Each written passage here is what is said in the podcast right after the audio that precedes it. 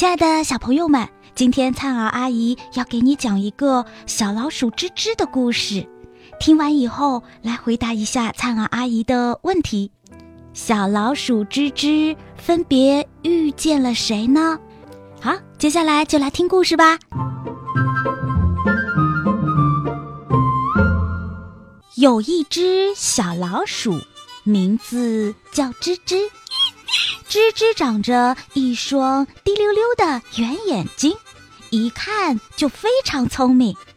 它有一张尖尖的嘴巴和一个白色的鼻子，每当笑的时候，尖嘴巴裂开来，上嘴唇就会碰到白鼻子，显得特别滑稽。小老鼠吱吱还是一个小话痨，谁要是碰上它，那可要被它烦死啦！这只小老鼠的本领可是挺大的呢。它曾经帮一只叫金威尔的神鸟接过骨头，治好了它的翅膀呢。但是它胆子却很小，“胆小如鼠”这个成语用在它身上，那是最合适不过了。不过。虽然说他胆小怕事情，可是呢，他却很喜欢到处乱逛。有一次，他到了一个地方，这个地方的正中央有一棵高大的树，叫做剑木树。通过这棵树，可以直达天庭。小老鼠吱吱爬呀爬呀。爬了整整三个月，终于爬到了天庭。他爬到天庭的这天，正好是中秋节，月亮又圆又大。小老鼠吱吱一下子被这个大月亮吸引住了，径直跑到月亮上去了。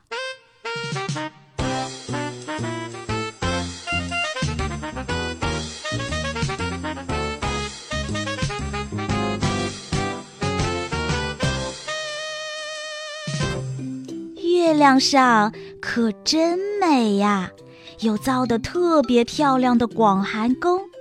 小老鼠吱吱被眼前的建筑物惊呆了，不住的惊叹。这时，传来咚咚咚的声音，小老鼠吱吱忙跑到院子里去看，到底这是怎么回事？原来是有个人在砍树，可是。他每砍一斧头，树上只留下一个被砍伤的痕迹，马上这棵树就又长好了，跟没砍过一样。但这个人还是不停地砍着。小老鼠吱吱看着那人，问：“你是谁？”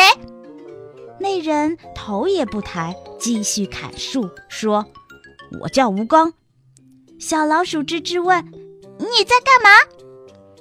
吴刚说：“你看不出来吗？我在砍树。”小老鼠吱吱说：“树砍不下来，你干嘛还要砍？”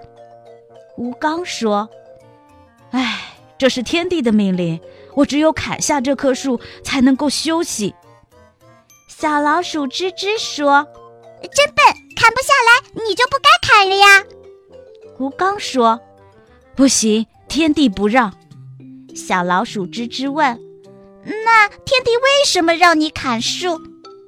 吴刚说：“是因为我犯了错误，天地惩罚我。”你犯了什么错误？因为我在凡间的时候不专心学习。天哪！你不专心学习，那就要被罚砍树呀。那你为什么不专心学习呢？你肯定小时候不是一个很乖的小朋友，不乖的小朋友都会倒霉的。你瞧瞧你就是这样，现在倒霉了吧？你知道错了吗？吴刚被他说的直翻白眼，不想搭理他。小老鼠吱吱还不依不饶地说：“小朋友啊，就该认真学习，认真学习就讨人喜欢，长大了就能成为有用的人。”这个我太明白了，我去过好多地方，看过很多人和听过很多事，我很明白这个道理的。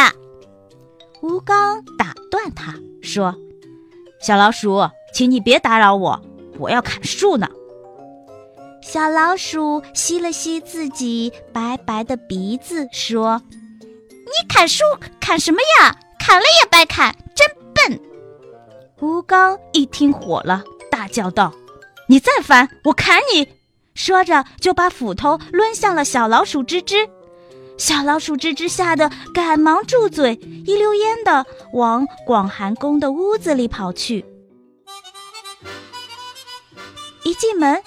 迎面就撞上了什么东西，他大喊了一声：“哎呦！”对方也哎呦了一声。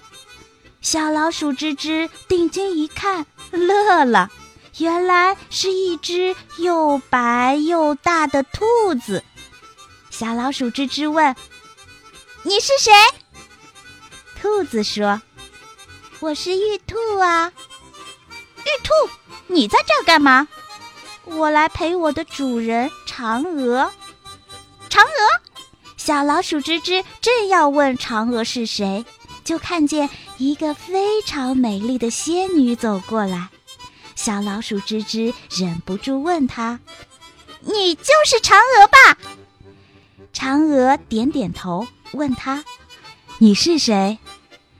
小老鼠吱吱说：“我是一只小老鼠，叫吱吱。”我是从凡间来的，嗯，爬树爬了三个月才到这里的，好累呀！你也是爬树来的吗？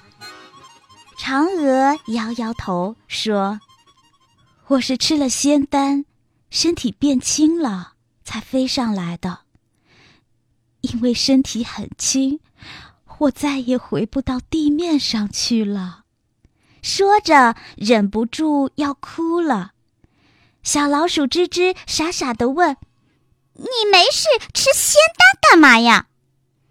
玉兔撞了一下小老鼠吱吱的肩膀，说：“我家主人是为了不让坏人拿到仙丹，不得已才吃了仙丹飞上来的。”小老鼠吱吱傻里傻气的问：“那你后悔吗？”嫦娥点点头说。我特别想念我的夫君后羿，你能给我带句话吗？小老鼠一听，马上答应：“好的，好的，别说带话这么简单的事情，我可以帮你找你的夫君来，让他学我的样，呃，爬到这儿来。好了，呃，我这就去找他，你等我的好消息吧。”说着，小老鼠吱吱一溜烟的飞奔出来，去找嫦娥的夫君了。可是，自从他回到凡间后，他居然迷路了。别说没找到后羿，就连剑木树在哪儿，他都想不起来了。好啦，小朋友们，今天的故事讲完了。故事里面的小老鼠吱吱虽然非常聪明，可是呢，它很粗心大意，对不对？小朋友们也要记住哦，即使自己很聪明，但是如果粗心大意的话呢，也是考不出好成绩的，知道了吗？好啦，听完故事了，再见。